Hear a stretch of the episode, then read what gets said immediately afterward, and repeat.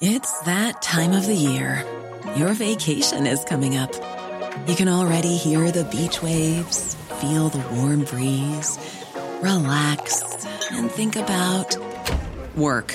You really, really want it all to work out while you're away. Monday.com gives you and the team that peace of mind. When all work is on one platform and everyone's in sync, things just flow wherever you are. Tap the banner to go to Monday.com.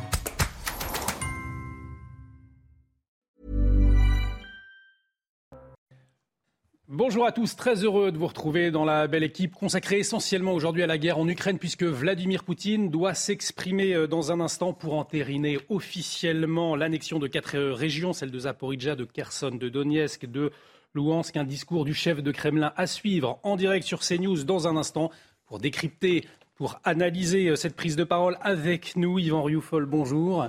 À vos côtés, Pierre Lelouch, ancien ministre, bonjour. Bonjour. Harold Iman, euh, journaliste spécialiste des relations internationales pour CNews, bonjour. Bonjour.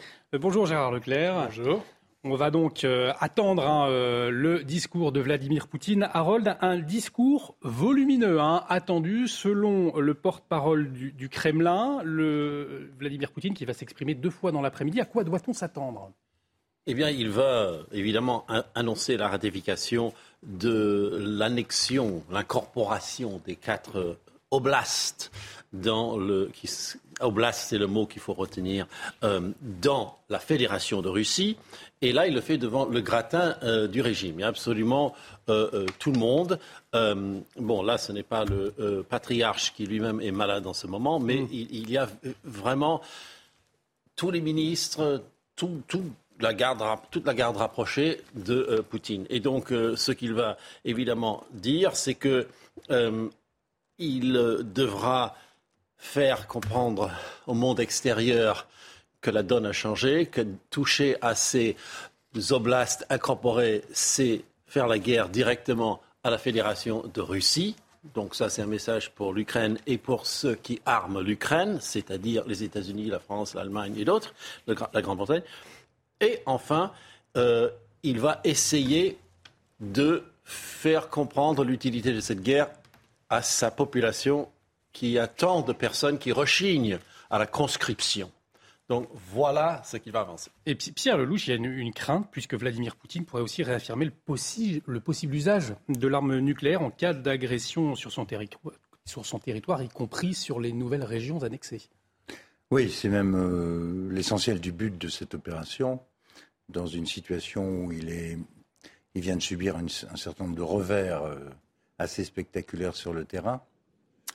Euh, L'opération annexion, transformer le statut de territoire ukrainien en territoire mmh. russe, ça lui permettra de revendiquer l'application de la doctrine militaire russe, qui est la, la, dissuasion nucléaire à partir du moment où ces territoires deviennent russes. Donc c'est, je pense, euh, le premier message. Celui-là s'adresse aux Occidentaux. Et comme vient de le dire Harold, il y aura sans doute un message aussi en direction du, peuple russe, où lui, il essaye depuis quelques jours, euh, Vladimir Poutine, enfin quelques jours, quelques semaines, d'expliquer que cette guerre est une guerre de survie de la Russie tout entière, une guerre existentielle, où il fait face à la totalité de l'Occident, et donc où il a besoin de la totalité du peuple russe. Et et là, on est dans une tentative de faire renaître euh, l'idée de la grande guerre patriotique, celle que Staline avait conduite contre, contre les nazis. C'est ce double message, à mon avis, qui sera au cœur de son discours. On va voir euh, comment ça se passe.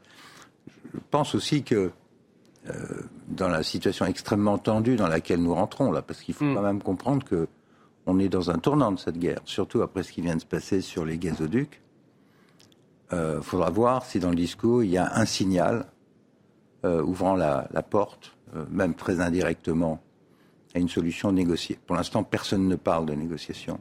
C'est ça qui est très inquiétant, ni aux États-Unis ni en Russie, même si du côté américain, dans l'annonce des nouvelles livraisons d'armes hier, 1 milliard 100 millions de dollars supplémentaires, et même l'annonce d'un nouveau commandement militaire, mais on y reviendra tout à l'heure euh, sur l'Ukraine. Euh, J'ai noté avec beaucoup d'intérêt que les HIMARS, c'est-à-dire lance-missiles dévastateurs à longue portée qui ont été livrés.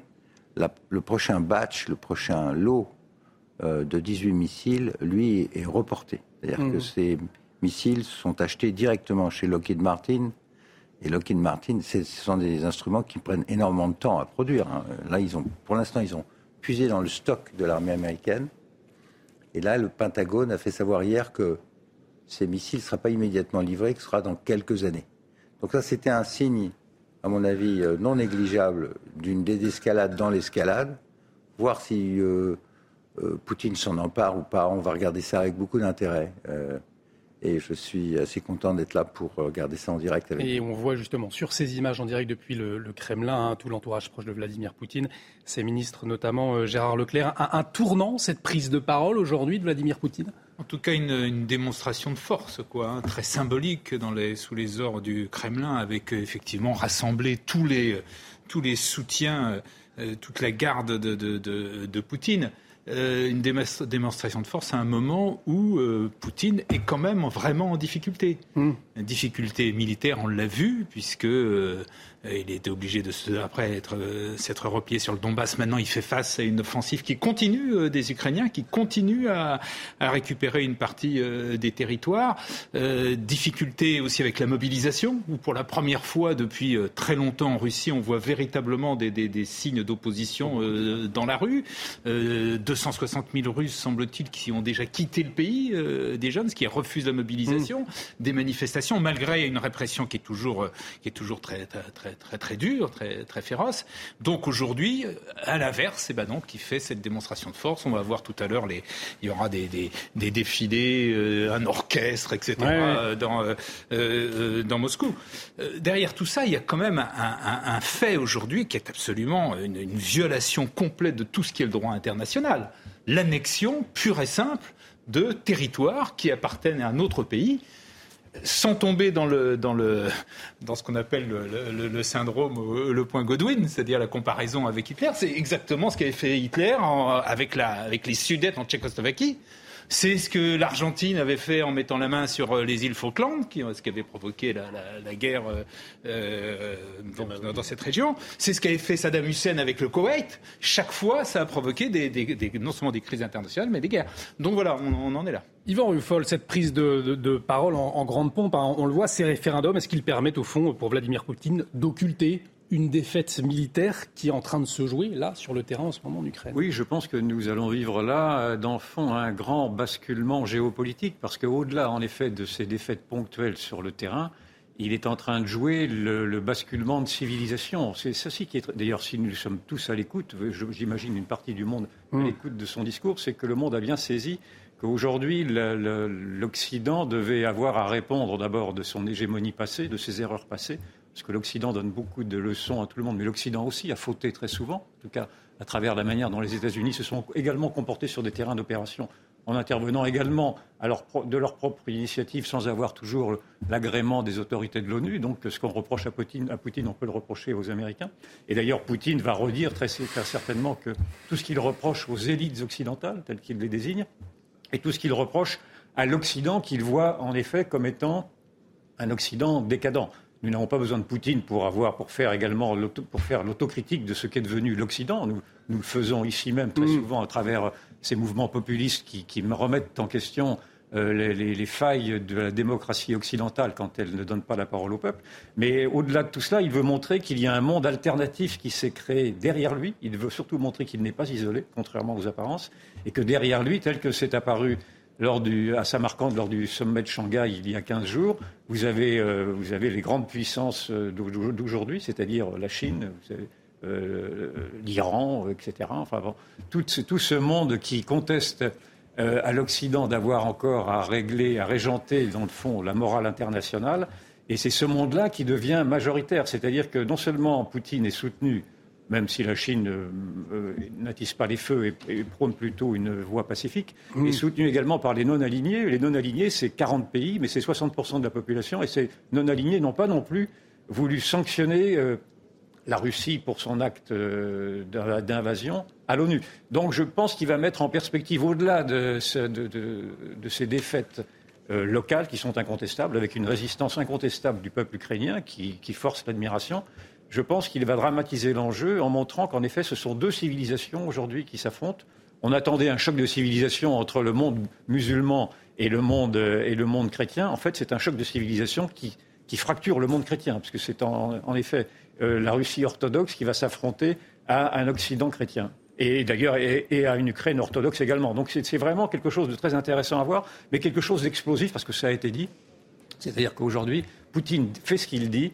Et quand il écrit ce qu'il... Euh, moi, j'ai lu tous ses discours et jusqu'à présent, je ne l'ai pas vu en défaut de d'avoir été en delà ou au-delà de ce qu'il avait dit. Et quand il dit que la, solution euh, nucléaire, ce n'est pas du bluff, je pense qu'il faut malheureusement le prendre au sérieux. On va y revenir à la solution euh, nucléaire. Pierre Lelouch, vous regardais euh, lorsque euh, Yvan Rufol faisait sa démonstration. Vous n'étiez pas forcément d'accord hein, sur cette opposition entre les chrétiens orthodoxes et les chrétiens d'Occident, plutôt catholiques, protestants. Non, c'est moi une, affaire de religion. Là-dessus, je ne suis pas d'accord du tout. Le conflit, il est civilisationnel des deux côtés. Il y a énormément de commentateurs en, Europe et aux États-Unis qui, tout en disant qui est la ligne officielle, à Washington comme à Paris, Londres, nous ne sommes pas en guerre contre la Russie. Il y a un tas de gens qui disent euh, la Russie a un problème, euh, j'allais dire, de, dans son ADN, c'est une nation euh, impérialiste. Mmh. Et donc, Poutine est un barbare, Poutine est un terroriste, Poutine est un criminel de guerre. Terminologie employée, y compris par les chefs d'État. Compliqué après, si vous voulez réfléchissez en termes de négociation, une fois que vous avez traité quelqu'un de tueur et de terroriste, c'est assez compliqué de s'asseoir avec lui. On est dans cette logique euh, d'escalade et d'imprécation du côté occidental aussi, où on considère, notamment dans les États baltes, en Pologne, les Chevalesa et bien d'autres, euh, que le moment est venu d'en finir avec cette Russie-là, et que si on arrive à battre l'armée rouge, on va obtenir un changement de régime à Moscou, se débarrasser du poutinisme, Certains disent même que le moment sera venu de découper la Russie en rondelles. Comme ça, le problème euh, de la menace russe sera réglé. Le ministre de la Défense américain lui-même a dit on va faire en sorte que la Russie ne puisse plus jamais recommencer à menacer ses voisins. Donc ça, c'est euh, l'escalade côté occidental. Côté russe, ils disent, bah voyez, on est en guerre contre un Occident qui veut notre perte. Mm-hmm. Et Poutine, dans sa dernière déclaration, avant celle-ci, il dit, euh, de la même façon que l'Occident s'était arrangé pour dissoudre l'Union soviétique il y a 30 ans, ce qui est faux, puisque l'Union soviétique, elle est morte de ses faiblesses internes et pas du tout d'un assaut occidental, loin de là. Eh bien de la même façon que les Occidentaux avaient obtenu la dissolution de l'Union soviétique, aujourd'hui ils veulent dissoudre la Russie. Donc la bataille, elle est existentielle. Moi, une affaire religieuse que le modèle russe, mm-hmm. euh, autocratique, nationaliste, euh, qui, qui, lui, est le contre-modèle de cette espèce de déréliction, de, désintégration de la société occidentale qui voit comme corrompue, euh, ouverte à l'immigration, au wokisme et tout ça. Euh, Poutine, lui, c'est, il représente la nouvelle Rome, c'est vrai de ce point de vue-là, mais, pas orthodoxe, mais chrétienne, la nouvelle Rome, face au péril islamique, alors qu'il y a plein de musulmans en Russie, il y a 30 millions de musulmans en Russie quand même. Faut savoir. Mmh. Euh, et que la charia domine en Tchétchénie. Mais c'est ça, c'est ça l'affrontement civilisationnel, et c'est ça qui rend toute sortie de cette crise problématique, et c'est ça qui, moi, me, m'inquiète le plus. C'est monter au cocotier des implications de part et d'autre. Et si vous nous rejoignez sur euh, CNews, le euh, président russe Vladimir Poutine, hein, je vous le rappelle, qui doit prendre euh, la parole dans un instant pour formaliser à Moscou l'annexion par la Russie de quatre régions ukrainiennes, qu'il a même menacé de défendre hein, avec la nucléaire. On en parlait. On va faire un, point sur la situation sur place, la situation militaire avec vous dans un instant, Harold Diman. Mais avant, Gérard Leclerc, vous vouliez réagir? Oui, il faut quand même pas perdre de vue que toute cette crise démarre parce que Poutine envahit l'Ukraine. Mm. Envahit l'Ukraine, un pays voisin, un pays souverain, donc viole toutes les règles internationales, et envahit l'Ukraine en disant qu'il veut chasser les nazis, ce qui est quand même totalement délirant. Donc ça, c'est pas les Occidentaux.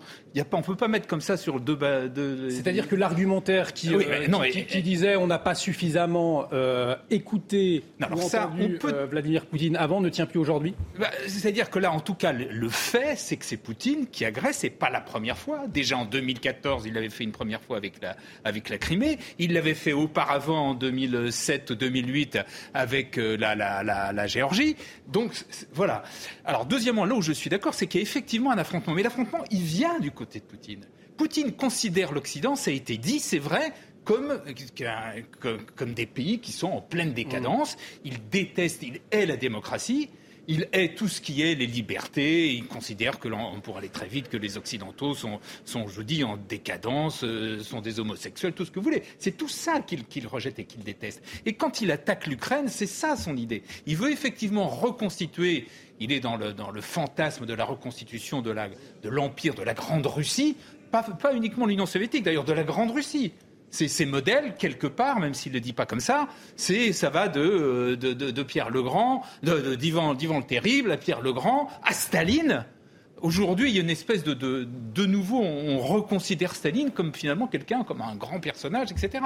Il est dans cette, dans cette logique-là. Et effectivement, contre, contre l'Occident qui serait en décadence. Yvan Rioufol et puis Pierre Lelouch qui veulent réagir. Euh, on ne peut pas balayer si vite les, responsabilités, les, le, le, rôle qu'a pu jouer l'Occident dans cette guerre qui a été déclarée incontestablement par, par Vladimir Poutine. C'est bien lui qui est, en dernier ressort, le coupable. Mais simplement, il y a eu quand même des antécédents qu'on ne peut pas oublier au prétexte de vouloir accabler systématiquement Vladimir Poutine. Je pense que l'Occident lui-même, en tout cas la stratégie américaine qui a été de vouloir multiplier les implantations de l'OTAN aux frontières de la Russie, en dépit des, des avertissements des Russes disant qu'ils voyaient ceci comme étant une agression contre sa propre sécurité, a été une faute géopolitique qui a été, euh, qui a été accélérée par la politique assez trouble de, de Biden. Quand vous dites également que c'est la première fois qu'un pays viole les règles internationales, les États-Unis eux-mêmes et à travers l'OTAN ont violé les règles internationales en 1999 en bombardant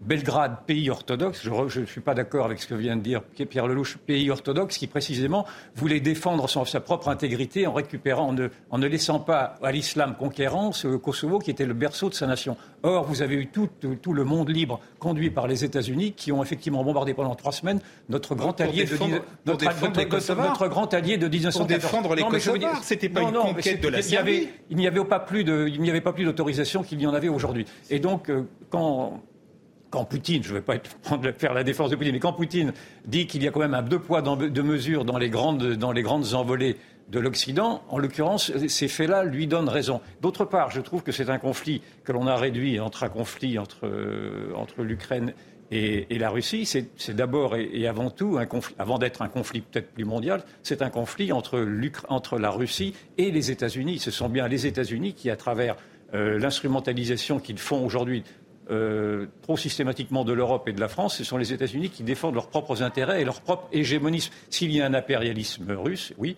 il y a un impérialisme américain également, et nous en sommes un petit peu les, et nous en sommes un petit peu les otages. Et c'est ceci également qu'il faudrait faire apparaître. Et je pense que les, États-Unis fournissent 70 de, de l'aide militaire ukrainienne. Si les Ukrainiens gagnent, c'est bien parce que les États-Unis sont derrière. C'est incontestable. C'est une guerre qui est gagnée d'abord par les Américains, avec un courage inouï du peuple ukrainien, je l'entends bien, mais il ne faut pas non plus évacuer sous prétexte de faire une lecture euh, manichéenne en noir et blanc. Il ne faut pas évacuer tout le. Gérard Leclerc, vous, vous répondez rapidement et avec ce point précis quand même. États-Unis. Les Américains n'ont obligé aucun pays à intégrer l'OTAN. Et si récemment la Suède et, le, et la Finlande l'ont fait, excusez-moi, mais ce sont des démocraties. Et ils ont choisi de le faire.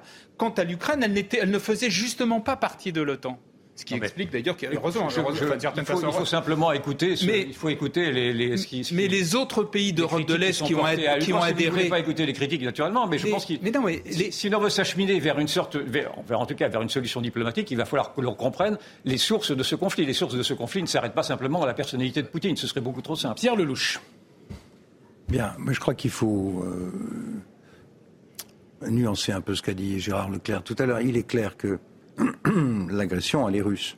Et la responsabilité de Poutine, elle est incontestable. Et les crimes qui ont été commis depuis sont inacceptables.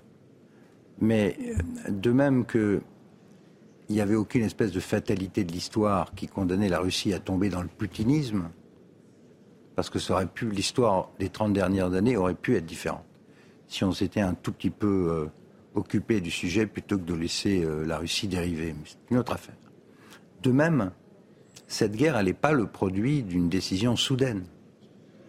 Euh, je connais l'Ukraine depuis 30 ans, depuis la période des révolutions orange et de Yushchenko. Ah, on y reviendra. président russe Vladimir Poutine, donc on le voit qui va rentrer pour prononcer donc son discours. Je vous le rappelle, hein, euh, un discours pour formaliser l'annexion par la Russie de quatre régions ukrainiennes, des régions qu'il a menacé de défendre même avec l'arme nucléaire. Merci. Je vous prie de vous asseoir. Vladimir Poutine qui se dirige vers son pupitre. On l'écoute donc en direct sur CNews et on en parle ensuite avec nos invités. Mes chers compatriotes, chers citoyens des républiques populaires de Donetsk et de Lugansk, habitants des oblasts de Kherson et de Zaporizhia, Mesdames et Messieurs les députés de la Douma, Mesdames et Messieurs les sénateurs de la Fédération de Russie, vous savez que dans les républiques populaires de Donetsk et de Lugansk, dans les oblasts de Zaporizhia et de Kherson, ont eu lieu un référendum. Et euh, ils ont été dépouillés le résultat est connu. La population a fait son choix très clairement. Aujourd'hui, nous signons un accord euh, d'intégration dans le territoire de Russie des républiques populaires de Donetsk, de Lugansk et des oblasts de Kherson et de Zaporizhia. Je suis convaincu que l'Assemblée fédérale soutiendra l'inclusion de quatre nouvelles régions dans la Russie, quatre nouveaux sujets de la Fédération de Russie, car c'est la volonté de millions de personnes.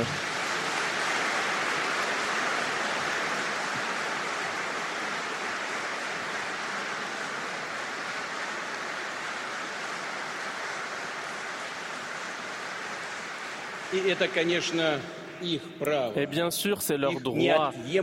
C'est leur droit fondamental qui est ancré dans le premier article de la charte de l'ONU où il est dit clairement qu'il y a le principe d'égalité et de le droit à l'autodétermination des peuples. C'est un droit fondamental qui est fondé sur l'unité historique pour lesquels se sont battus nos ancêtres depuis des siècles, euh, depuis l'ancienne Russie, ceux qui ont protégé la Russie. Aujourd'hui en Nouvelle-Russie, ils se sont battus pour fonder de nouvelles villes. Euh, Catherine II a fondé de nouvelles villes.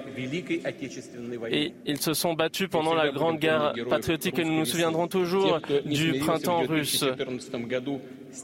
Et ceux qui euh, se sont battus contre le coup d'État de 2014, ceux qui sont morts pour le droit de parler leur langue maternelle, de préserver leur culture, leur tradition, leur euh, croyance, leur droit à vivre, ces guerres dans le Donbass, il y a des martyrs, des victimes d'attentats atroces commis par le régime de Kiev. Ce sont les volontaires euh, des unités militaires ce sont les proches, les Ukrainiens de différentes ethnies. Ce, sont les véritables leaders euh, de, la, des républiques populaires du Donbass. Le procureur de la République de Donetsk de Lugansk, ce sont les parachutistes et tous ceux qui se sont battus courageusement au fil de l'opération militaire spéciale ce sont des héros. Les héros de la Grande Russie, et je vous demande d'honorer leur mémoire.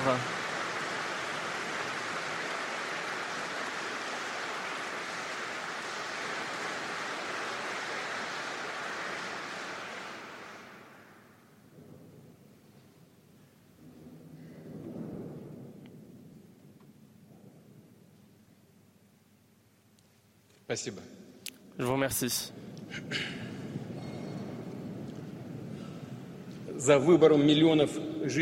Des millions de personnes dans les républiques populaires de Donetsk et de Lugansk, dans les oblasts de Kherson et de Zaporizhia, se sont décidés. Derrière eux, il y a notre histoire séculaire.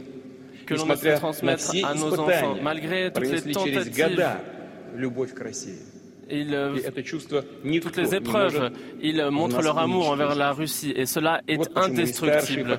Et voilà pourquoi les générations anciennes et aussi ceux qui sont nés après la chute de l'URSS ont voté pour notre unité, pour notre avenir commun. En 1941,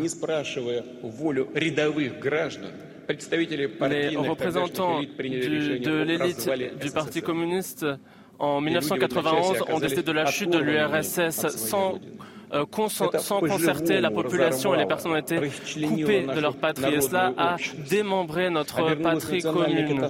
Ça a été une catastrophe nationale. Et après la, les les dirigeants de l'URSS, malgré la volonté de la majorité des populations au référendum en 1991, ils ont détruit notre grand pays et ils ont placé la population simplement face à la, au fait, au fait établi, sans, sans comprendre ce qu'ils faisaient et les conséquences que cela aurait. Mais cela ne n'importait pas. L'URSS n'existe plus. On ne peut plus retourner au passé. Et aujourd'hui, la Russie n'en a plus besoin. Nous ne cherchons pas cela. Mais il n'y a rien de plus fort que la détermination de millions de personnes qui, selon leur culture, leur tradition, leurs croyances, leur langue, se considèrent comme une partie de la Russie, dont les ancêtres depuis des siècles ont vécu dans un même état. Il n'y a rien de plus fort que la détermination de ces pays de retrouver leur patrie véritable, historique. Les habitants de Donetsk ont été euh, les victimes d'un génocide et d'un embargo. On a cherché criminellement à leur imposer la haine envers la Russie et tout ce qui est russe. Aujourd'hui, avec le référendum, le régime de Kiev a menacé des, femmes, les, employés des bureaux de vote, etc., a cherché à intimider des millions de personnes qui sont venues voter. Mais le peuple, euh, le peuple inébranlable euh, du Donbass a donné sa voix. Et j'aimerais que tous en Occident s'en souviennent. Les personnes qui vivent dans les oblasts de Kherson et de Zaporizhzhia deviendront aussi nos citoyens pour toujours.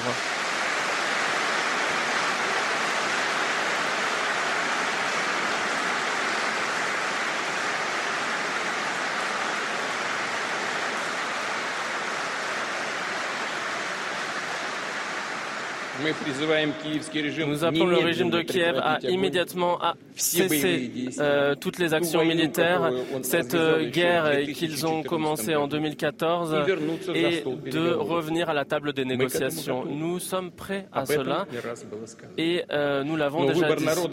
Mais le choix des, de ces référendums, nous ne le remettrons pas en question. Il est fait. La Russie ne le trahira pas, ce choix.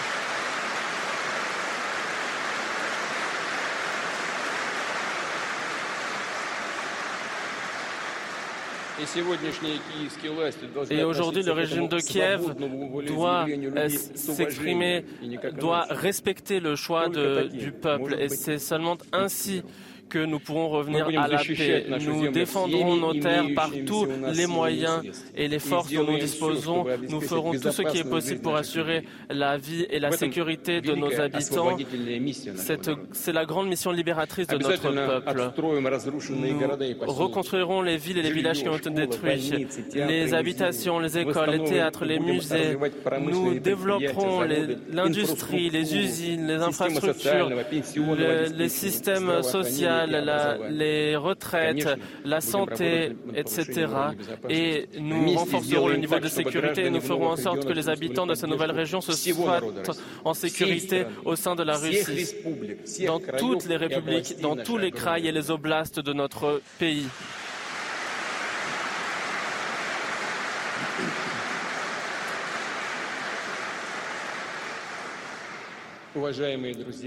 Chers amis, aujourd'hui, j'aimerais m'adresser aux soldats et aux officiers qui participent à l'opération militaire spéciale, aux armées du Donbass de la Nouvelle-Russie qui ont reçu le décret de mobilisation partielle et qui euh, remplissent leurs devoirs euh, patriotiques ceux qui ont été appelés au commissariat militaire. J'aimerais m'adresser à leurs parents, leurs femmes, leurs enfants, leur dire pourquoi euh, notre peuple se bat, quel est l'ennemi face à nous, qui jette la paix dans de nouvelles crises et de nouvelles guerres? Nos compatriotes, nos frères et sœurs en Ukraine, la partie, nos parents ont vu ce que fait l'Occident. L'Occident a jeté les masques et a montré son vrai visage. Après la chute de l'URSS, l'Occident a dit que nous aurions la paix, pour tout, que nous devrions toujours accepter le dictat de l'Occident. Quand en 91 l'Occident a décidé que la Russie ne se redresserait pas de ces bouleversements, qu'elle continuerait à s'effondrer, eh bien ça s'est presque effondré. Nous avons vécu les années 90, des années où on avait faim, froid, qui étaient difficiles, mais la Russie a tenu. Elle elle s'est restaurée, elle est revenue à sa place dans le monde. Et l'Occident, pendant tout ce monde, a cherché et continue à chercher de nouvelles manières de nous frapper de nous affaiblir. Et ce qu'ils ont toujours rêvé, c'est de diviser notre pays et de monter les uns contre les autres dans notre peuple. Et ils ne sont pas satisfaits de voir qu'il y a un grand pays avec de grandes ressources naturelles, avec un peuple qui ne vivra jamais sur les ordres des autres. L'Occident est prêt à tout pour préserver ce système néocolonial qui lui permet de, de voler, de parasiter des dollars et d'imposer leur dictat.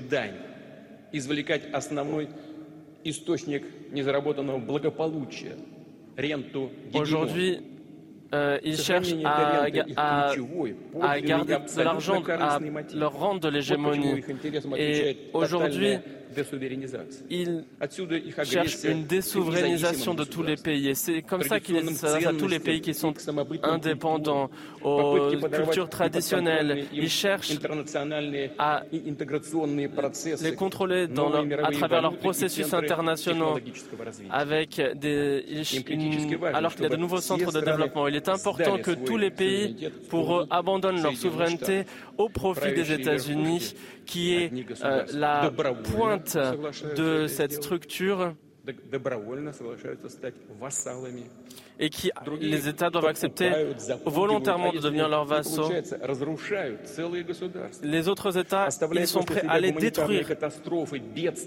Il en suit des catastrophes, euh, des millions de personnes euh, en sont victimes. Des protectorats sont mis en place, des colonies sont, sont instaurées. Leur seul objectif, c'est de tirer leurs bénéfices. Et dans notre volonté de préserver notre État, eh bien, c'est la cause de cette guerre hybride que mène l'Occident. Ils souhaitent nous voir sans notre liberté. Ils ne veulent pas de coopération, ils veulent nous piller. Ils veulent des peuples d'esclaves. Et c'est pourquoi euh, qu'ils s'en prennent à notre philosophie, à notre culture qui représente un danger pour eux. Et c'est pour ça qu'ils cherchent à l'interdire. Notre développement, notre épanouissement pour eux est un, est un danger. Ils ne veulent pas de notre concurrence, de la Russie. Mais nous, nous la voulons, la Russie.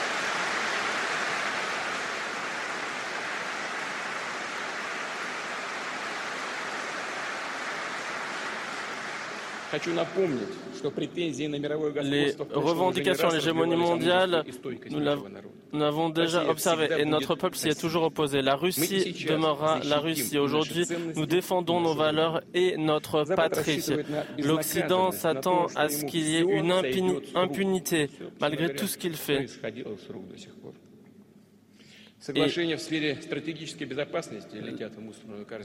A l'accord qui ont été signés au plus haut niveau euh, ont été rejetés, sont considérés comme, comme caducs par l'Occident. L'OTAN s'élargit à, à l'Est. L'accord sur les systèmes euh, de défense antimissile et euh, FNI aujourd'hui ont été euh, complètement remis en question. L'Occident défend un ordre fondé sur des règles. Mais alors d'où sortent ces règles? Qui a vu ces règles? Qui a accepté d'obéir ces règles? C'est n'importe quoi. C'est un mensonge. Ce sont des, une approche de deux poids, même de trois poids, trois mesures. Et la Russie est une grande puissance, une civilisation, et n'accepterait pas de fausses règles qu'on lui impose.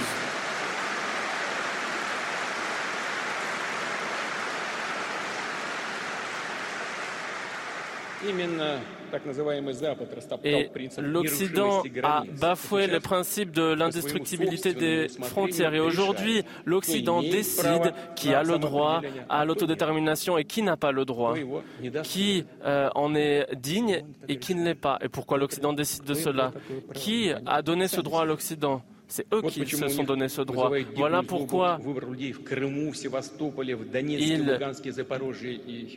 ils, ils sont contre la volonté des, des peuples de la Crimée et du Donbass. L'Occident ne cherche pas à défendre euh, les démocraties en réalité. L'élite occidentale ne défend euh, pas le droit international. Son hégémonie porte un caractère de, de diktat. Il, il, y a les vassaux qui sont soumis aux, aux pays soi-disant civilisés et les autres sont considérés comme des barbares, comme des sauvages. Des pays sont, sont érigés au rang de paria.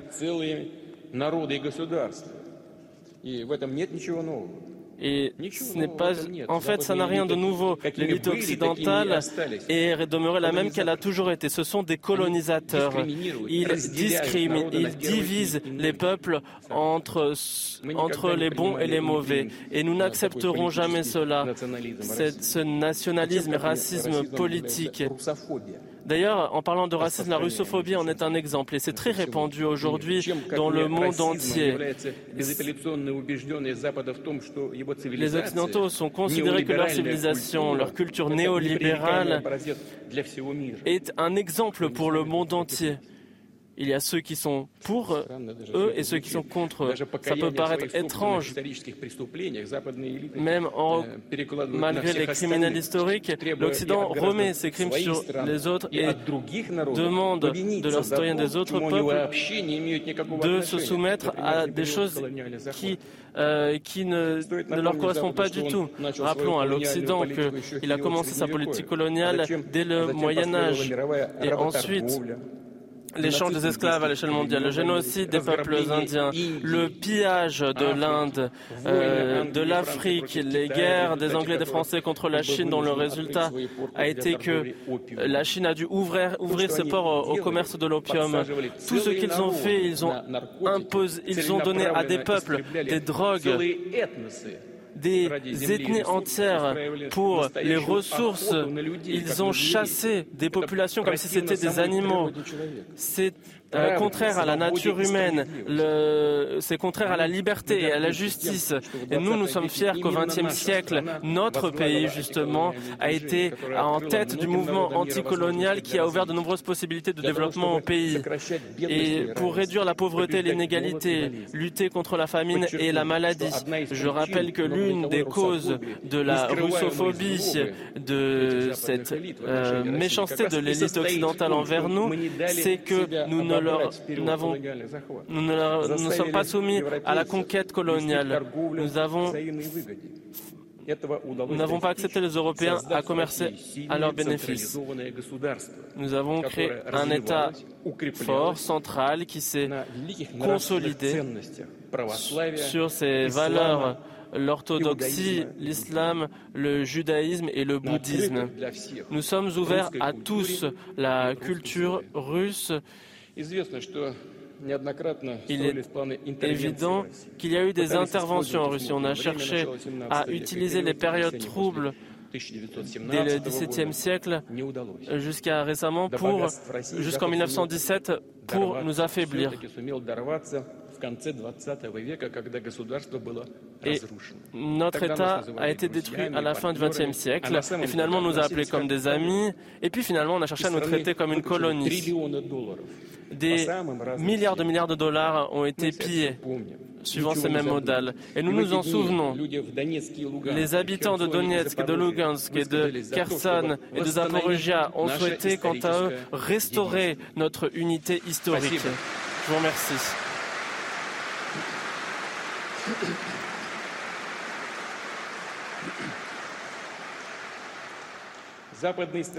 Les pays occidentaux, pendant des siècles, affirment qu'ils apportent la démocratie et la liberté aux autres peuples. Mais en fait, c'est tout le contraire. Au lieu de la démocratie, il y a la pression et, euh, l'exploitation. Et au lieu de la liberté, il y a l'esclavagisme. Ils imposent leur monde unipolaire en s'appuyant sur un système hypocrite y compris euh, un pays qui a utilisé l'arme nucléaire deux fois et qui ont détruit Hiroshima et Nagasaki. Les États-Unis, avec les Anglais, ont, ont, détruit complètement sans nécessité militaire au moment de la Seconde Guerre mondiale Dresden, Hambourg, Cologne et d'autres villes allemandes. Ils l'ont fait de manière démonstrative et sans nécessité militaire. L'objectif n'était qu'un seul, comme dans le cas où euh, le le Japon a été bombardé par l'arme nucléaire. Ça a été d'intimider notre pays et le monde entier. Les États-Unis ont laissé une marque terrible dans euh, l'histoire du Vietnam et de la Corée, avec des bombardements au napalm et aux armes chimiques ils occupent encore euh, l'Allemagne, le Japon, la Corée du Sud. Et cyniquement, ils disent que ce sont des partenaires euh, égaux. Mais de quelle alliance est-ce que l'on parle Nous le savons très bien. Les dirigeants de ces pays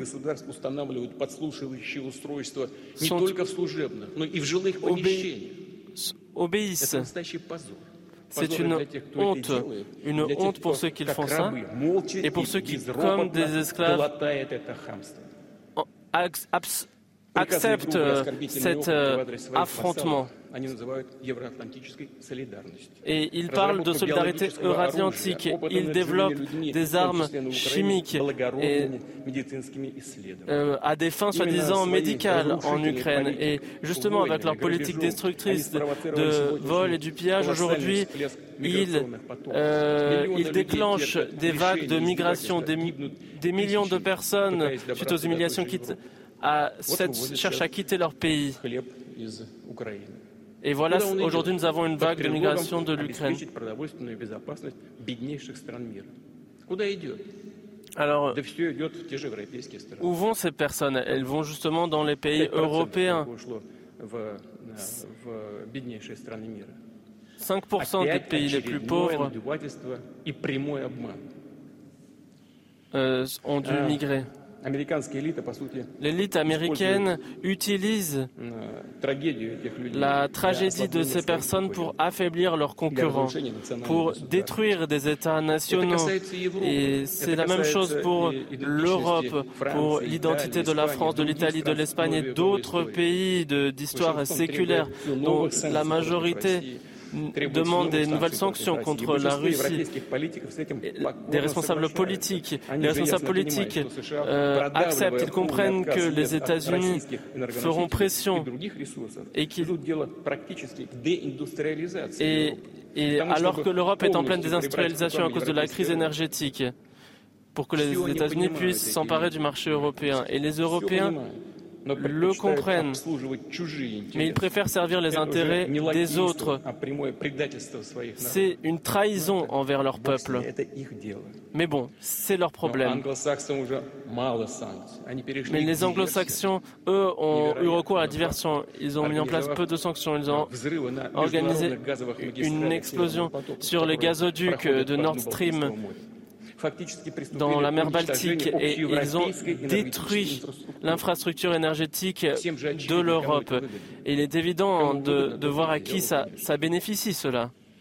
Le diktat des États-Unis s'appuie sur la violence.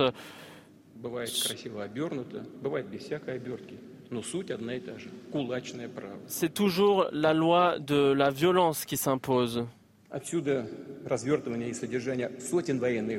Et c'est ainsi que des centaines de bases militaires ont été construites dans le monde, que l'OTAN s'est élargie, que de nouvelles alliances militaires sont, euh, sont, sont créées. Il y a, on cherche à renforcer les, coopérations entre Washington et Tokyo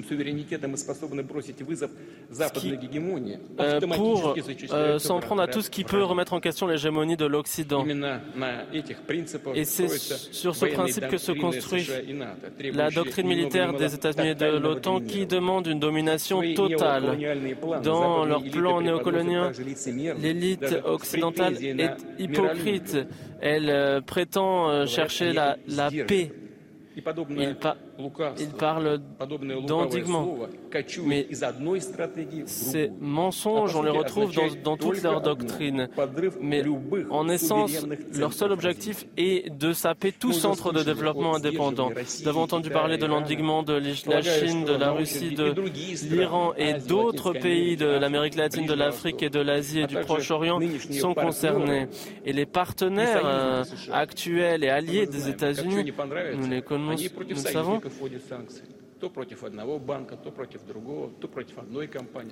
euh, s'opposent. Euh, ils, ils, ils peuvent, ils leur imposent leurs lois. Et cela concerne aussi les, nos voisins de la communauté d'États indépendants. Mais ils prennent leurs rêves pour leur réalité. En imposant leurs sanctions, ils pensaient qu'ils pourraient euh, ordonner le monde comme cela les arrange. Mais, mais leur volonté n'est pas celle de tous.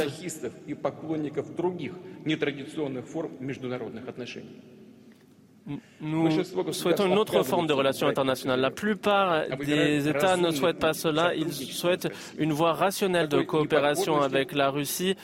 Et l'Occident n'attendait pas cette forme d'insoumission.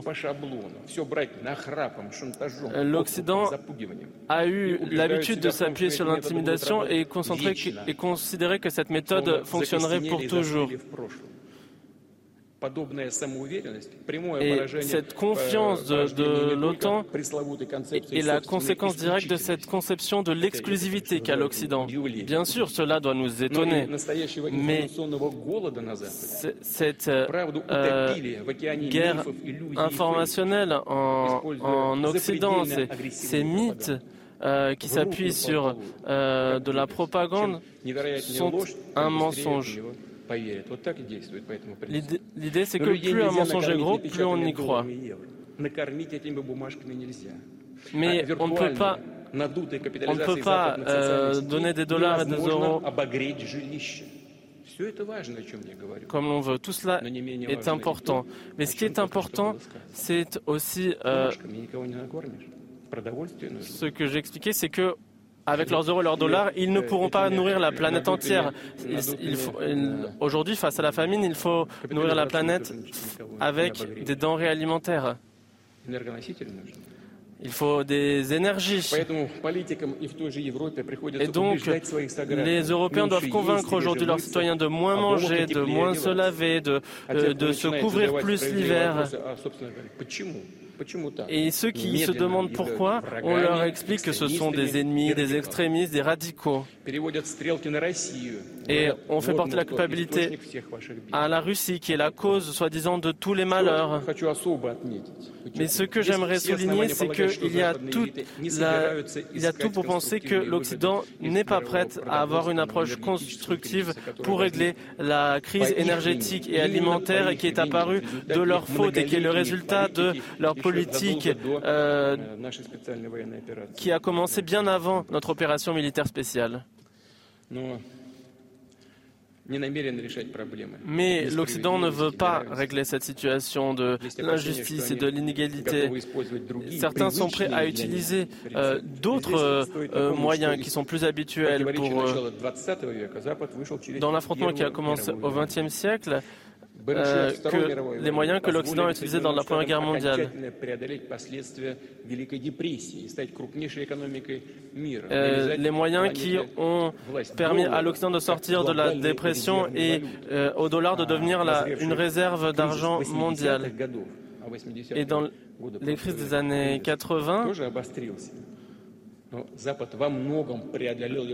L'Occident a pu utiliser l'héritage et les ressources de l'URSS qui s'effondrait. C'est un fait. Et aujourd'hui, l'Occident cherche à détruire la Russie, un autre État qui chercherait un développement, un développement indépendant. Ils cherchent à piller la Russie pour combler leurs déficits. Et donc, ils cherchent à emmener notre système jusqu'à l'effondrement. en utilisant euh, peut-être aussi la solution de la guerre. Et la Russie comprend toute la responsabilité qu'elle a face à la communauté internationale et fera tout pour réagir face à cela. Il est évident qu'aujourd'hui, ce modèle néocolonial est voué à l'échec, mais je rappelle que les, les colons s'attacheront à ce système jusqu'à la fin et feront tout pour préserver ce système de pillage. Ils font peu de cas du droit de milliards de personnes, dont la majorité de l'humanité, à la liberté et à la justice, à déterminer leur avenir. Aujourd'hui,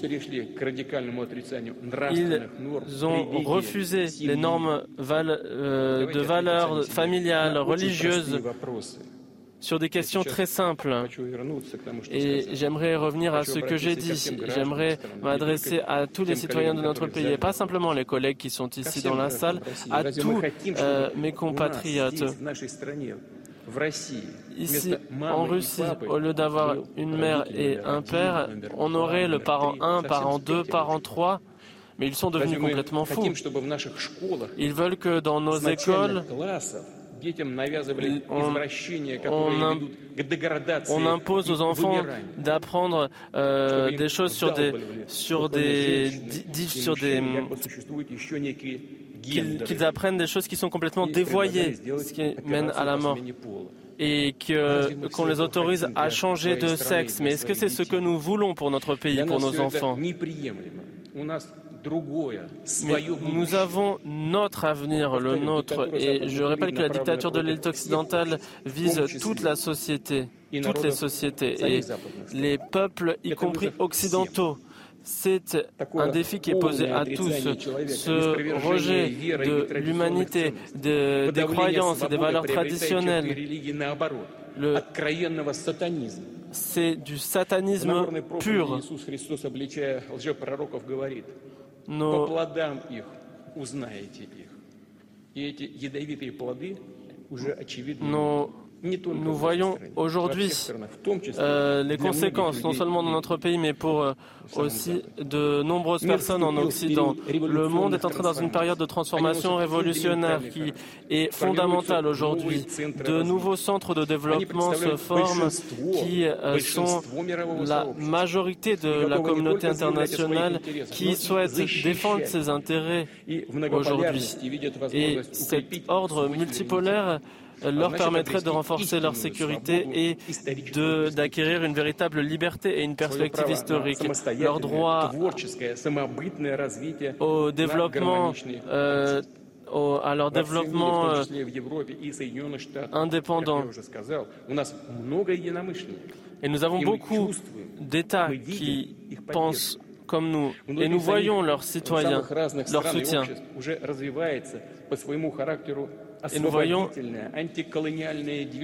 un mouvement anticolonial euh, libérateur qui s'élève contre cette hégémonie. Et cela ne fera que se renforcer. Et cette force déterminera l'avenir de la réalité géopolitique. Chers amis, aujourd'hui, nous nous battons pour euh, notre liberté pour nous, pour la Russie, pour que le diktat et le despotisme soient révolus. Je suis convaincu que les pays et les peuples comprennent qu'une politique fondée sur l'exclusivité d'un acteur, sur la répression des autres, des cultures et des peuples, est criminelle. Nous devons euh, tourner cette page honteuse. Et la fin de l'hégémonie occidentale est irréversible elle n'existera plus. Le... Ces champs de... Ce champ de bataille, aujourd'hui, c'est une bataille pour nous, pour notre peuple, pour la grande Russie.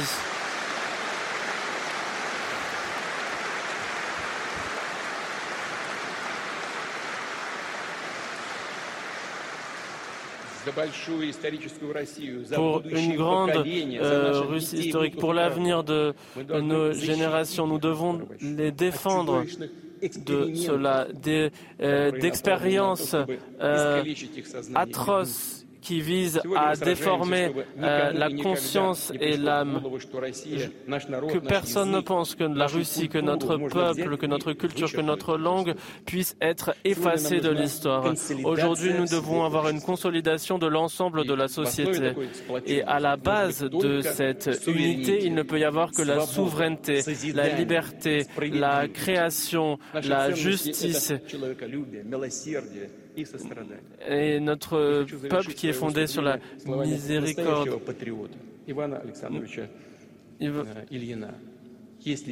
avons de véritables patriotes parmi nous.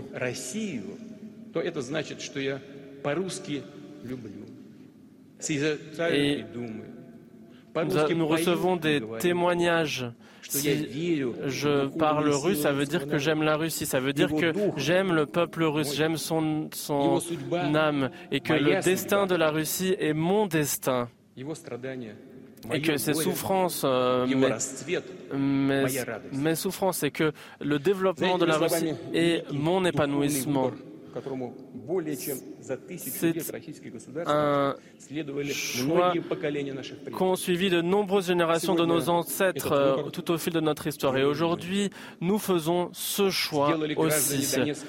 Les euh, habitants des républiques de Lugansk, de Donetsk, des oblasts de Kherson, de Zaporizhia ont fait ce choix d'être euh, avec leur peuple, avec leur patrie et de vivre son destin de vaincre avec elle.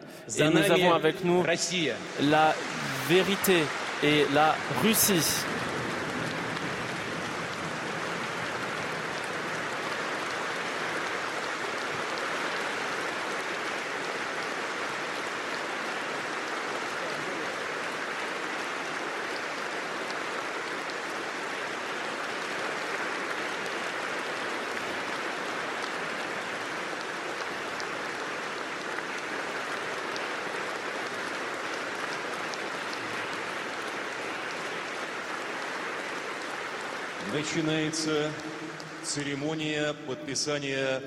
La cérémonie de signature des documents commence.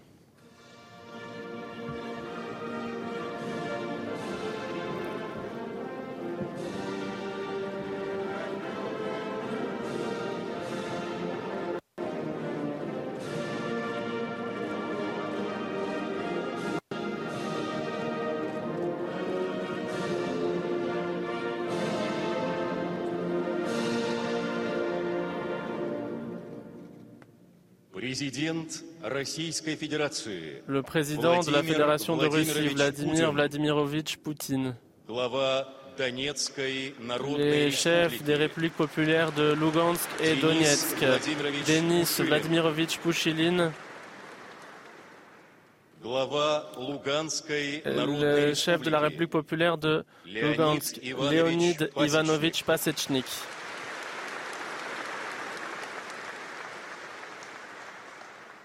Le chef de l'oblast de Zaporizhia, Yevgeny Vitalievich Valitsky.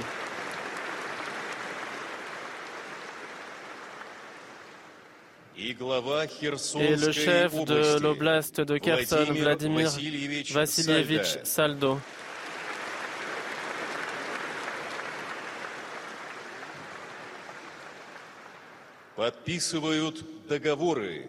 Signe un accord entre la Fédération de Russie et la République populaire de Donetsk.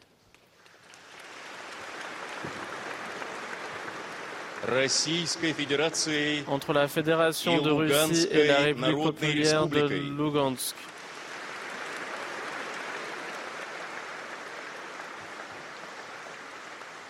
Entre la Fédération de Russie et l'oblast de Zaporizhia.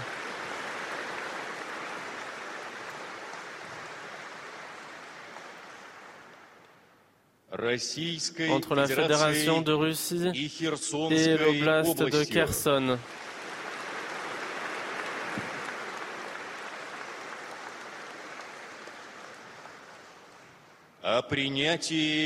Sur l'intégration dans le territoire de la Fédération de Russie de la République populaire de Donetsk.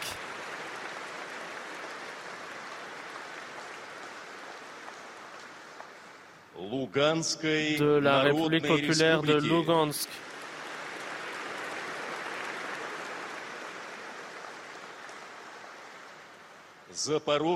de l'oblast de Zaporizhia.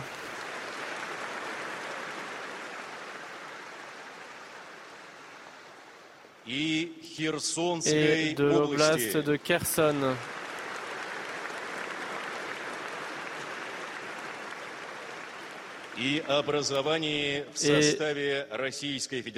et de la formation de nouveaux sujets au sein du territoire de la Fédération de Russie.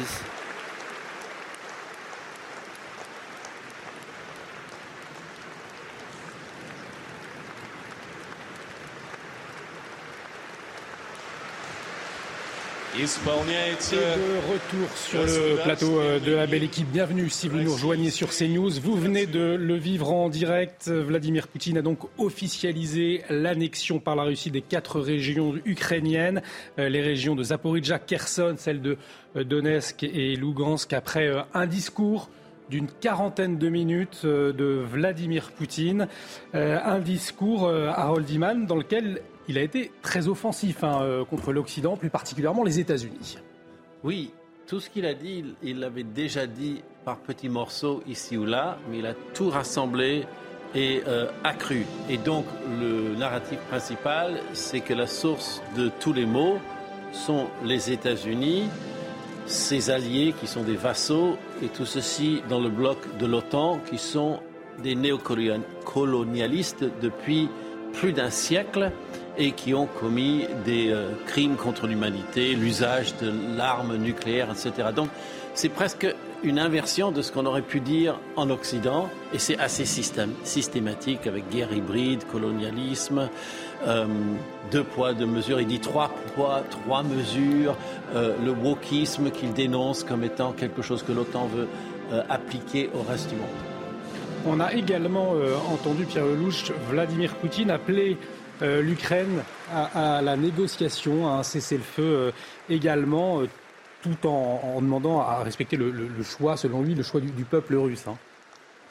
Bon, moi j'ai noté que la seule bonne nouvelle dans ce discours, c'est qu'il n'était pas fait mention d'armes nucléaires, sauf pour accuser les Américains de les avoir utilisées au Japon il y a 77 ans. Il il n'a pas mentionné cela parmi les. Il a dit on défendra, mais il n'est pas entré dans, Par tous les moyens. Oui, d'accord, mais il n'est pas rentré comme il l'a fait précédemment et d'autres autour de lui dans, dans des euh, diatribes nucléaires.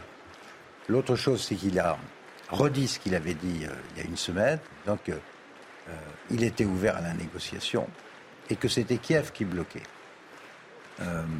donc là, il a renvoyé ce signal en disant je négocie, mais à mes conditions, c'est-à-dire je garde ce que j'ai, je garde ce que j'ai et je négocie sur cette base. Le problème, c'est que en Occident, aussi bien Biden que Londres aujourd'hui et surtout Zelensky disent pas question, nous ne reconnaîtrons jamais euh, ces référendums. Donc, euh, je vois pas très bien comment on va descendre du cocotier. Euh, d'un côté, il dit moi je veux bien, mais alors en plus il a il a fait 40 minutes de, de réquisitoire anti-américain. Mm. Parfois délirant sur le thème le colonialisme a commencé avec la Renaissance, euh, par essence, nous sommes colonialistes, nous en Occident.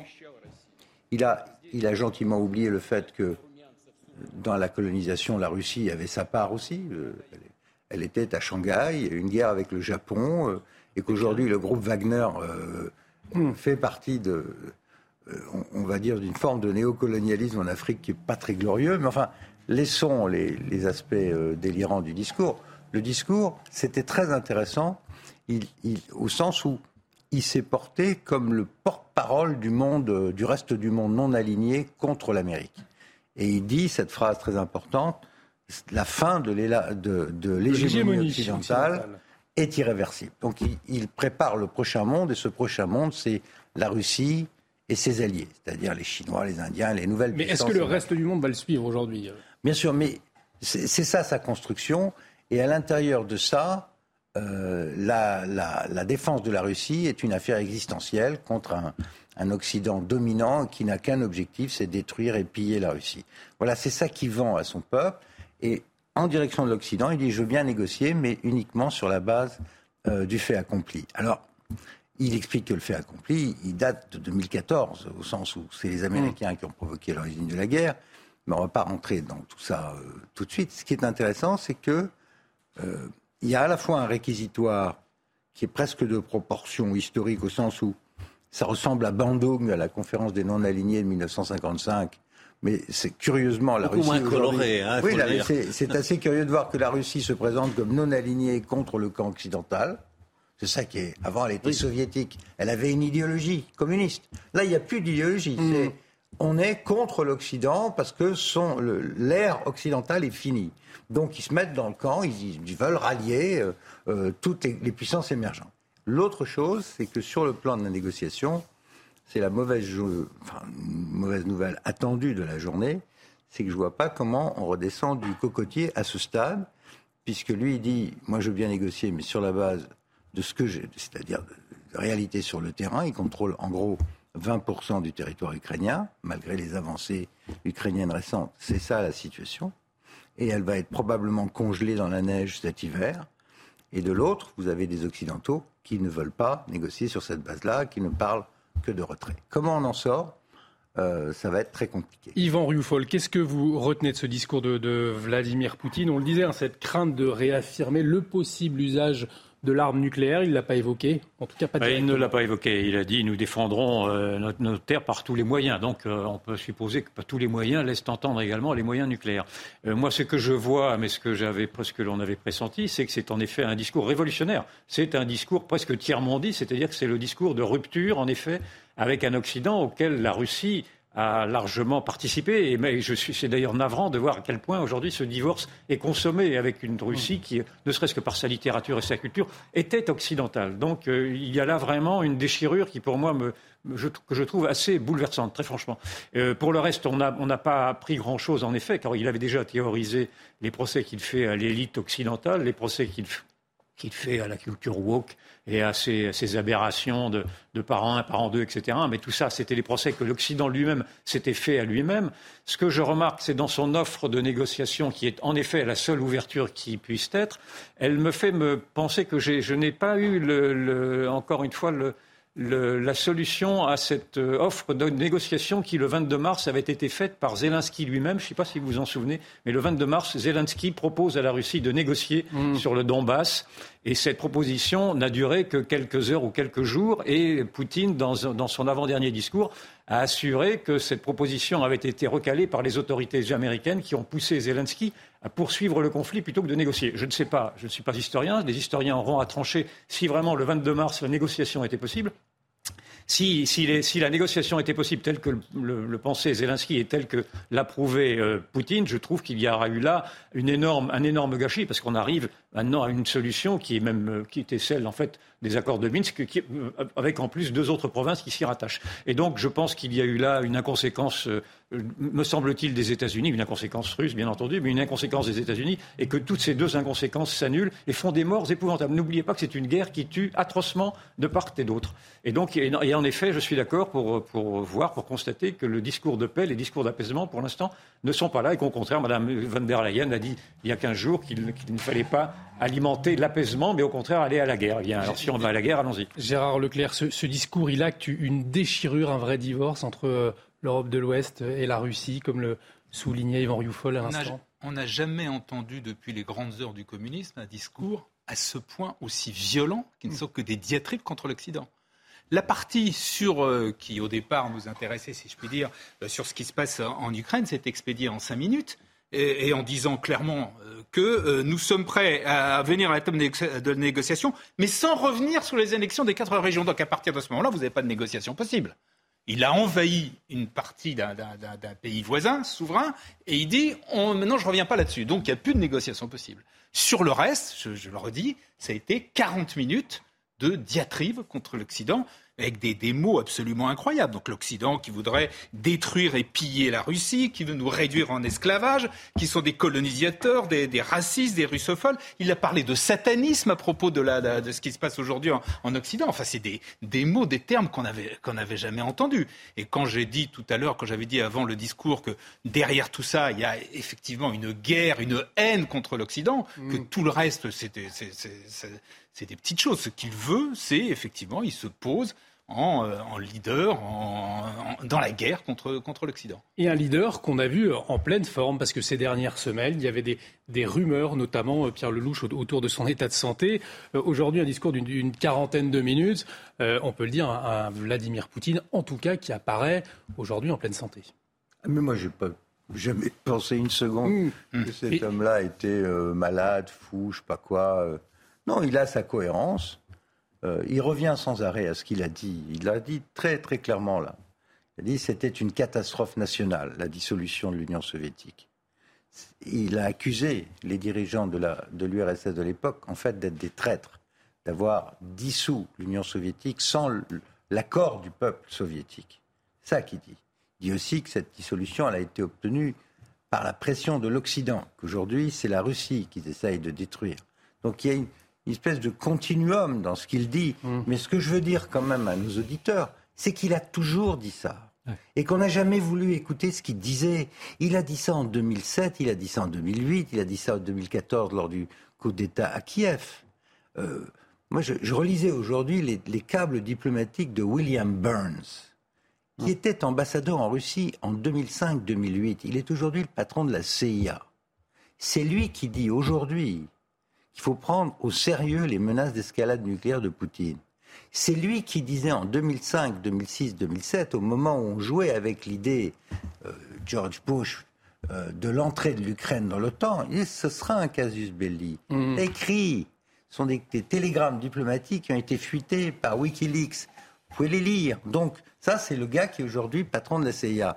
Donc, cette, la notion que l'élargissement de l'OTAN à l'Ukraine, la perte de l'Ukraine, est quelque chose de, un, moment tournant dans l'attitude de la Russie vers l'Occident et que la preuve est faite qu'il y a une domination occidentale mondiale, comme il l'a dit à Munich devant la conférence de sécurité en 2007. Nous sommes en 2022, c'est-à-dire, euh, rendez compte, 25 ans après, il a toujours dit ça. Est-ce que nous, nous avons euh, percuté? Est-ce que nous, nous avons adapté d'une façon sérieuse notre politique à l'égard de l'Ukraine? Je prétends que non. Bah, je prétends que non. Euh, euh, et en 2014, entre euh, le, renversement de Yanukovych, la prise de la Crimée, le processus de Minsk, les Américains se sont plus du tout occupés de l'Ukraine. Et quant aux Franco-Allemands, c'est-à-dire Hollande et Merkel, on a laissé la situation dégénérer, on n'a jamais pu trouver de solution, et au final, on a une Russie qui est convaincue que la seule solution, c'est d'y aller en force le retrait calamiteux des Américains d'Afghanistan six mois plus tôt est le tournant qui amène Poutine à se lancer dans ce truc invraisemblable. Attendez, je termine. Vous terminez, Gérard Leclerc, vous une erreur historique, que ce soit catastrophique euh, pour le monde, pour la Russie et pour tout le monde. Évidemment, qu'il en soit le responsable, évidemment. Mais ce que je dis, parce que ce qui m'intéresse quand même, c'est de descendre du cocotier, c'est de comprendre que cette situation, elle ne vient pas de la planète mm. Mars. Ça fait 30 ans que ça dure, et notamment depuis 2014, beaucoup, beaucoup d'erreurs ont été faites, et pas seulement du côté russe. Euh, ayons la lucidité, si on veut en sortir, ayons la lucidité de savoir que dans cette affaire, il y a aussi des torts euh, du côté occidental, la façon dont on a géré cette affaire. On ne l'a pas gérée. On peut encore admettre des torts du côté occidental. Non, mais qui a eu des torts, qui a eu des torts au moment de, de l'explosion de, de l'Union soviétique au début des années 90 Peut-être. Je remarque quand même que Poutine faisait partie, dès ce moment-là, de la direction de, de, la Russie, qu'il était proche de Yeltsin, donc il, en fait, il est, il est l'un des responsables. Mais ça ne, ça ne justifie en aucune façon une agression contre l'Ukraine, l'Ukraine qui est un pays souverain. Et en plus, l'Ukraine, qui, contrairement à ce qu'on a l'air de, de, dire, ne faisait pas partie de l'OTAN. Arrêtons de, ne fait pas partie, ne fait tout toujours... propos analytique comme d'une justification. Je justifie rien du tout. J'essaye d'expliquer que pour en sortir, il faut savoir sous quel angle on va essayer de faire. Voilà. Et que donc, regardez ce qui a été fait du côté occidental, qui a pu contribuer à cette situation. Moi, je ne justifie rien, certainement pas les crimes de Poutine, certainement pas cette agression. J'essaye de faire en sorte que ça s'arrête avant que les conséquences soient proprement dramatiques. Yvan Rioufol, après un tel discours, comment on s'en sort justement? Ah, Comment on s'en sort? On s'en sort par la négociation. Mais à, bah, travers, à travers les propos outranciers, c'est vrai qu'il y a des propos outranciers de Poutine sur l'Occident, et il oublie quand même deux choses, me semble-t-il. D'abord que l'Occident lui-même est capable de faire son autocritique. C'est-à-dire qu'il y a beaucoup d'opinions occidentales qui, à l'intérieur même de, l'Europe et de, ce monde, de ce monde libre, critique précisément le wokisme et les aberrations qu'il a dénoncées lui-même. Donc il essaye de, faire une, de, mettre l'opinion européenne de son côté, mais l'opinion européenne n'a pas eu besoin de la Russie pour faire la, critique de cette dérive occidentale. Et puis surtout, euh, je pense que Poutine oublie tout de même une chose, c'est que tous les peuples du monde, quand ils veulent quitter leur pays, ils ne vont pas en Russie, ils ne vont pas en Iran, ils ne vont pas dans les pays qui soutiennent la Russie, ils vont encore dans l'Occident. C'est-à-dire que l'Occident, naturellement, est malade, je, suis le premier à le dire depuis très longtemps, il y a un déclin de l'Occident, mais il y a encore un génie occidental. Et d'ailleurs, on l'a vu avec les, funérailles britanniques, où tout le monde entier, une partie de la planète entière en tout cas, a été fasciné par le pouvoir d'attraction qu'avait encore ce vieux pays-là. Et je pense que, naturellement, l'Occident a à se remettre en question. Je pense que c'est une invitation à se remettre en question, mais encore une fois, on n'avait pas besoin de Poutine pour cela. Et que l'Occident a encore un génie en, face en, lui, si vous, permettez, si vous me permettez l'expression, qui, lui permet, qui va lui permettre, je, moi je l'espère, et c'est le vœu que je formule, de, de, renaître, même si effectivement il va devoir composer maintenant avec ce nouveau monde qui va le concurrencer. Harold Iman, euh, on a entendu, donc on en parlait, le Vladimir Poutine euh, a appelé euh, Kiev à, la table des négociations. Est-ce que c'est pas aussi en quelque sorte reconnaître des difficultés militaires sur le terrain? Alors il y a déjà une difficulté militaire qui est évidente en creux, c'est que Odessa n'a pas été incorporé, parce que c'est un peu la perle du monde russophone en Ukraine, c'est Odessa. Et ça n'a pas été pris, la ville n'a pas été prise. Et, donc c'est celle de Catherine II et il mentionne Catherine II. Voilà, donc il y a un rattache déjà, mais voilà, c'est visible en creux uniquement. Euh, sinon, euh, je pense que euh, son plan pour négocier est, est assez plat et il reflète l'avancée des armes. Donc, comme la contre-offensive ukrainienne commence à marquer des points et commence à grignoter un de ces quatre, hein, Donetsk, mhm. euh, justement, euh, tout à coup, on a créé la Russie exactement là pour donner l'épouvantail, et je ne rigole pas, c'est peut-être sérieux, euh, l'épouvantail nucléaire. Donc, en fait, pour moi, c'est une, une façon d'essayer d'enrayer psychologiquement l'avancée ukrainienne, enfin de la pourrir aux yeux du monde. C'est le cas, euh, Gérard Leclerc. Vladimir Poutine a essayé de, pourrir l'avancée ukrainienne aux yeux du monde euh, cet après-midi? Oui, bien sûr. Il a, parce que si on écoute Poutine, hmm. tous les torts sont du côté des Occidentaux, ce qui est quand même absolument invraisemblable. Il y a quand même une chose qu'il faut rappeler, euh, c'est que, que, le, que le veuille ou non M. Poutine, la Russie est une dictature qui est soutenue par les dictatures face au monde occidental qui sont des démocraties. Il faut quand même le rappeler. En Russie, on continue à exécuter les opposants politiques, à condamner à mettre en prison euh, les journalistes euh, et, d'une façon générale, tous ceux qui, d'une façon ou d'une autre, essayent de s'opposer à Poutine. La réalité, elle est quand même là. Et les soutiens de Poutine qui d'ailleurs sont des soutiens mesurés, parce qu'on a mm. vu la Chine dire qu'elle n'était pas du tout d'accord pour une guerre euh, en Ukraine. On a vu, y compris l'Inde, euh, prendre également ses, distances. Les soutiens de Poutine, ce sont les pires dictatures de la planète. C'est la Corée du Nord, c'est euh, la Syrie, c'est l'Iran. Euh, voilà, c'est ça la réalité. C'est ça la réalité. La Chine n'a pas dit qu'elle était contre cette guerre. Ah si, elle a, pris ses distances. Elle ne va pas se mouiller dans cette guerre, mais elle ne veut pas que la Russie perde. Croyez-moi, la Russie ne souhaite pas un succès américain en Ukraine. Elle a parfaitement compris le message américain sur Taïwan. Elle ne veut pas une Russie défaite. Les Indiens ne veulent pas une Russie défaite. Ils n'aiment pas cette guerre, ça pose des problèmes économiques, c'est embêtant, c'est tout ce qu'on veut, mais ils ne souhaitent pas une défaite de la Russie. Ne vous trompez pas. Quant aux autres euh, dictatures diverses et variées, euh, Venezuela, Iran et les autres, euh, certes non. Ceux-là, ils vont rester collés, mais c'est intéressant. Son discours, il s'adressait au tiers-monde en disant ils vont vous coloniser, ils vont vous déchirer, ils vont vous enlever votre souveraineté. Et il s'adressait aussi, il y avait une partie pour les Européens. Vous mmh. allez avoir froid, euh, à, cause de, à cause des Américains.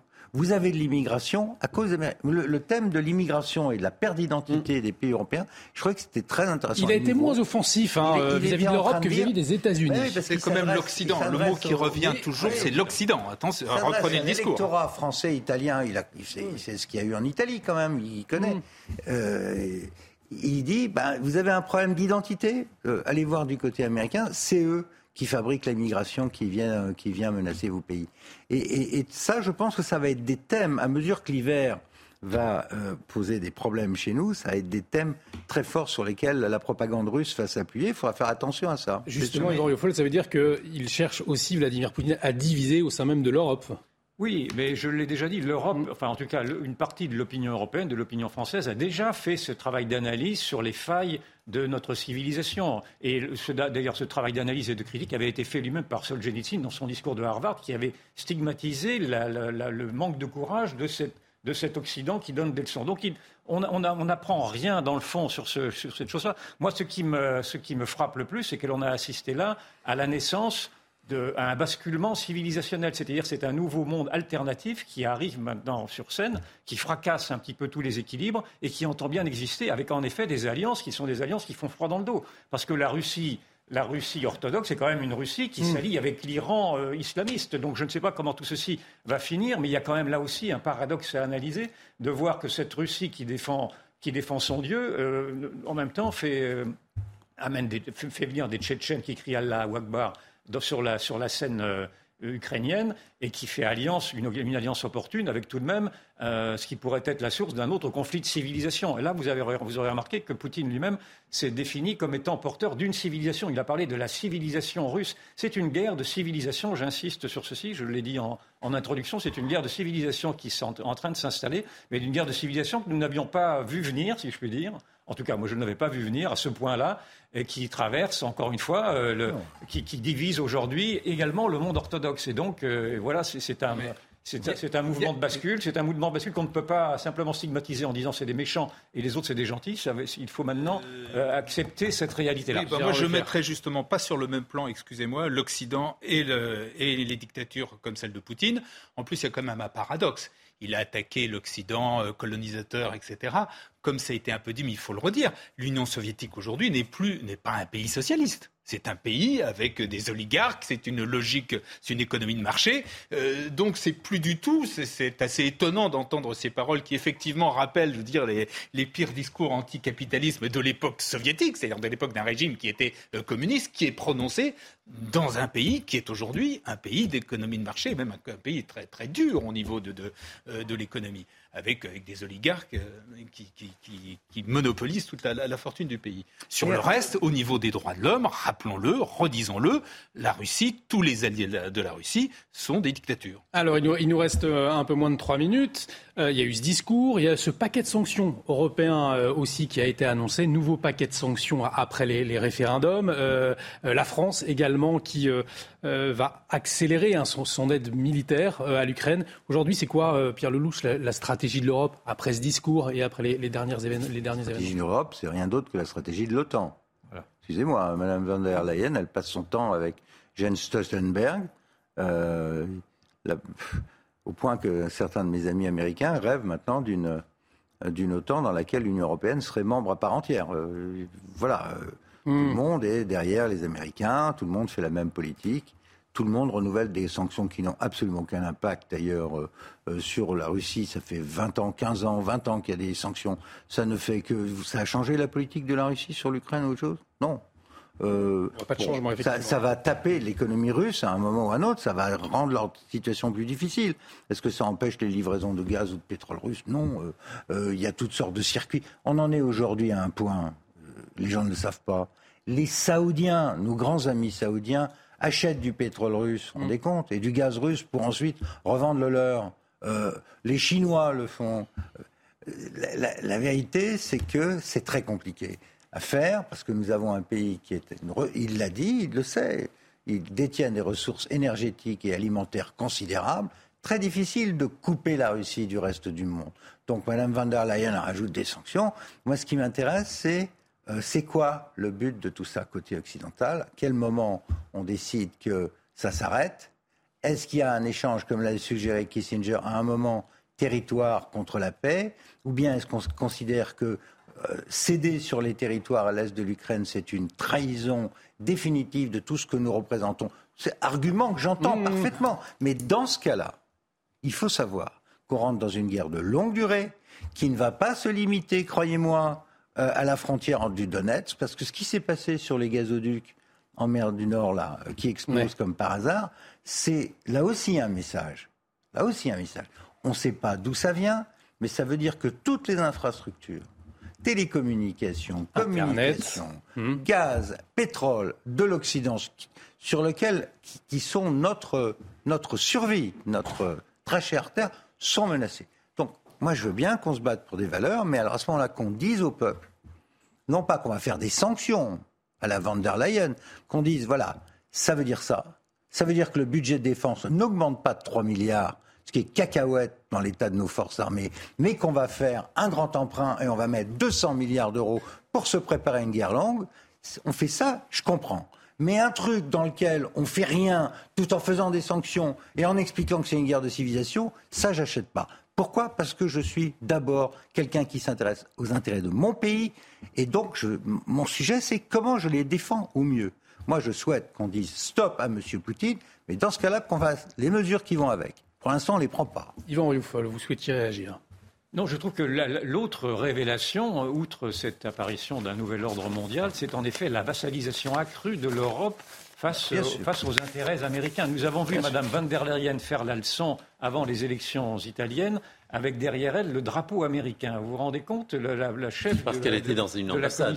Pardon? Elle était dans un, un contexte universitaire. Écoutez, en tout cas, l'image, l'image était symbolique. Je vous L'image était symbolique de, de, de l'américanisation, de l'importance aujourd'hui qu'a pris qu'ont compris les États-Unis dans la stratégie européenne. D'ailleurs, la stratégie européenne, effectivement, mais ça vient d'être dit, n'a plus, n'a plus d'autonomie. Elle, est, elle se calque sur la stratégie des États-Unis. Or, la stratégie des États-Unis n'est pas tellement de défendre nos intérêts, elle est de défendre leurs propres intérêts. Et en l'occurrence, de vendre leurs armes et de vendre leur, leur pétrole, enfin en tout cas leur, leur, gaz de schiste, et de faire en sorte que même si et, d'ailleurs peut-être tire-t-il profit de, cet attentat contre les gazoducs, puisque comme maintenant l'Allemagne est privée de ce qu'elle pourrait avoir eu comme, comme gaz et comme euh, pétrole venant de la Russie, elle va se tourner elle aussi vers le, vers le, vers le gaz ou le pétrole euh, nord-américain. Donc je trouve qu'il est vraiment navrant, en effet, de s'être plié à ce point aux intérêts euh, néo-conservateurs américains. J'en parle d'autant plus que j'ai à un moment donné de, ma vie fait partie de ce camp des néo-conservateurs américains qui voulaient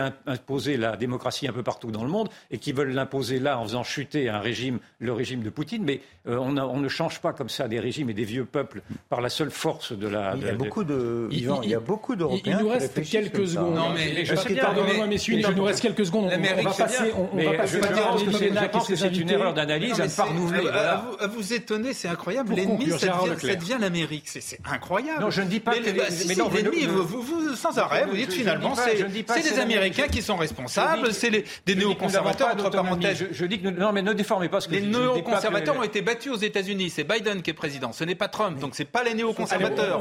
Et depuis Biden. Je suis désolé, Biden suit une politique néoconservatrice. C'est précisément Trump qui ne voulait pas cet affrontement-là. Écoutez, messieurs, on aura bien évidemment euh, l'occasion d'en reparler autour de ce plateau. Nelly Denac et ses invités, dans un instant, euh, continuent de, débriefer hein, après ce discours de Vladimir Poutine, euh, je vous le rappelle, qui a formalisé à Moscou l'annexion par la Russie des quatre régions ukrainiennes. Restez avec nous sur CNews. On écoute un extrait de Vladimir Poutine, du discours de Vladimir Poutine, justement, et Nelly Denac arrive tout de suite après avec ses invités. Restez avec nous sur CNews. Aujourd'hui, nous signons un accord euh, d'intégration dans le territoire de Russie des républiques populaires de Donetsk, de Lugansk et des oblasts de Kherson et de Zaporizhia. Je suis convaincu que l'Assemblée fédérale soutiendra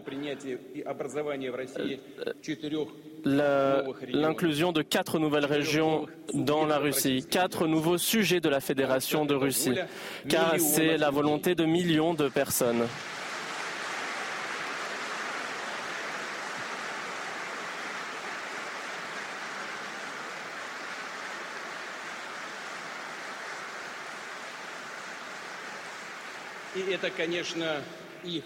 Et bien sûr, c'est leur droit. C'est leur droit fondamental qui est ancré dans le premier article de la charte de l'ONU où il est dit clairement qu'il y a le principe d'égalité et de le droit à l'autodétermination des peuples. C'est un droit fondamental qui est fondé sur l'unité historique pour lesquels se sont battus nos ancêtres depuis des siècles, euh, depuis l'ancienne Russie, ceux qui ont protégé la Russie. Aujourd'hui en Nouvelle-Russie, ils se sont battus pour fonder de nouvelles villes. Euh, Catherine II a fondé de nouvelles villes. Et ils se sont battus pendant la Grande Guerre patriotique et nous nous souviendrons toujours du printemps russe. Et ceux qui euh, se sont battus contre le coup d'État de 2014, ceux qui sont morts pour le droit de parler leur langue maternelle, de préserver leur culture, leur tradition, leur euh, croyance, leur droit à vivre. ces guerres dans le Donbass, il y a des martyrs, des victimes d'attentats atroces commis par le régime de Kiev. Ce sont les volontaires euh, de, des unités militaires ce sont les proches, les Ukrainiens de différentes ethnies. Ce, sont les véritables leaders euh, de, la, des républiques populaires du Donbass. Le procureur de la République de Donetsk et de Lugansk, ce sont les parachutistes et tous ceux qui se sont battus courageusement, courageusement au fil de l'opération militaire spéciale ce sont des héros.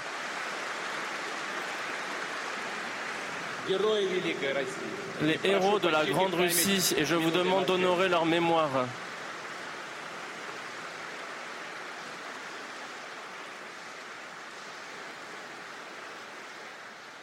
Voilà, nous sommes ensemble pour euh, un peu plus. Planning for your next trip? Elevate your travel style with Quince. Quince has all the jet setting essentials you'll want for your next getaway, like European linen, premium luggage options, buttery soft Italian leather bags, and so much more. And it's all priced at 50 to 80% less than similar brands. Plus, Quince only works with factories that use safe and ethical manufacturing practices. Pack your bags with high-quality essentials you'll be wearing for vacations to come with Quince. Go to quince.com slash trip for free shipping and 365-day returns.